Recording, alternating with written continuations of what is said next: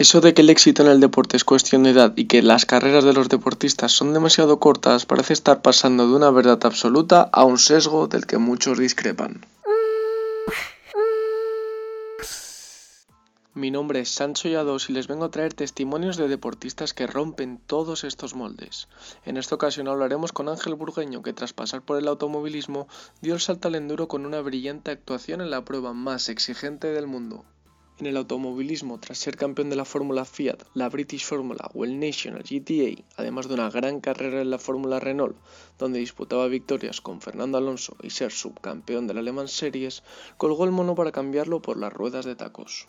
Burgueño participó el pasado año en la prestigiosa prueba de resistencia en motos de enduro denominada International Six Days. No solo consiguió acabar la carrera más dura de la Tierra, sino que a pesar de correr en categoría aficionado, firmó con su equipo la posición número 21 y a sus 46 años fue el segundo español mejor clasificado al ganar su manga individual en motocross. Es muy diferente porque hay aspectos muy específicos como por ejemplo pues las manos, ¿no? Eh, pasar seis días en una moto de enduro que llueve, que hace calor, que hace frío, que las tienes mojadas a veces, húmedas. Pues oye, en un, coche, en un Fórmula 1, pues, pues, las manos las tienes que tener fuertes, pero no van a sufrir de esa manera. Eh, no sé, cosas tan, tan chorras, entre comillas, pues como el culo, ¿no? Como, igual que un ciclista. Pues por muy forma, en forma que estés, si tú no has entrenado con la bici y no estás preparado, pues está claro que el segundo día de bici no te vas a poder sentar en el asiento, ¿no? Entonces hay muchas cosas específicas que sí que tienes que trabajar distinto. Las horas eh, en una carrera de Fórmula 1 pues dura dos horas y aquí vas a estar encima de la moto seis horas, eh, seis, ocho horas al día durante seis días seguidos, ¿no? Entonces sí es verdad que la preparación es muy distinta. No es ni más dura ni menos, pero es totalmente distinta. Es vital que seas eh, consciente de cuánto puedes exigirte a ti mismo a nivel físico para garantizarte que, que terminas el día, ¿no? No puedes ir al 100% los seis días y, y, cada minuto de los seis días, pues porque no llegarás, ¿no? Entonces tienes que ir controlando tus fuerzas, controlando tu velocidad, y, bueno, y programando muy bien tu alimentación y tu hidratación, porque no es aquello de que digas, no, tengo una hora para comer, tengo tal. Tienes que organizar eh, el tiempo que tienes y los kilómetros de rally entre cada eh, tramo cronometrado y, bueno, eh, ir bebiendo, ir hidratándote con suplementación, por supuesto, y luego cada vez que paras en una asistencia, pues comer algo y, organizarlo también en ese sentido, ¿no?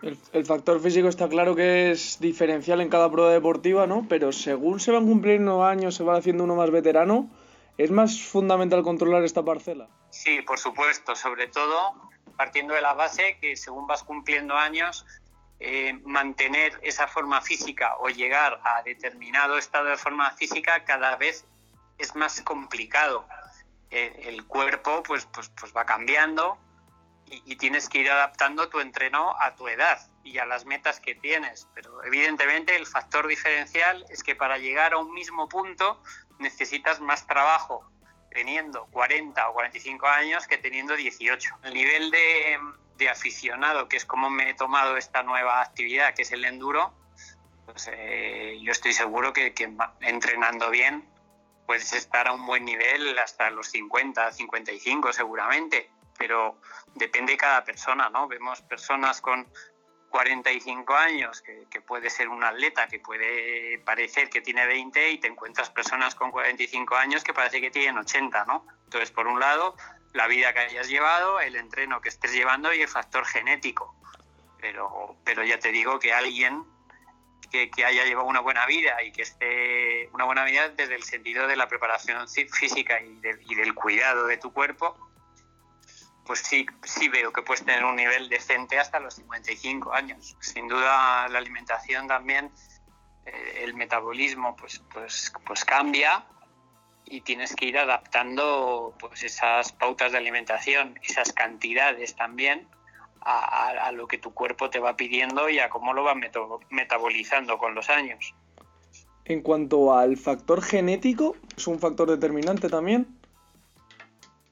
Es determinante, eh, claro que sí. No sabría darte un porcentaje de cuánto cuenta, pero eh, el trabajo y la disciplina creo que están por encima del factor genético, partiendo de la base de una genética normal. ¿No? Habrá alguien que sea la releche y todo le salga natural y no tenga que trabajar tanto, habrá alguien que sea una catástrofe y tenga que trabajar como una bestia y cuidarse como una bestia, pero partiendo de la base de una genética normal, el trabajo y la disciplina son los factores determinantes. Un deportista que quiera mantener su carrera al más alto nivel, ¿qué pasos tiene que seguir a rajatabla sí o sí?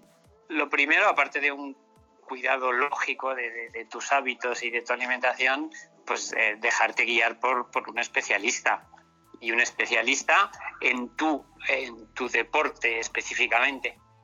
Por norma general, eh, observando los avances que hay en médicos, a nivel de nutrición, a nivel de entrenamiento, ¿crees que la vida de los deportistas ahora mismo son más longevas y por tanto más exitosas? Es decir, ¿su curva como de rendimiento aumenta más?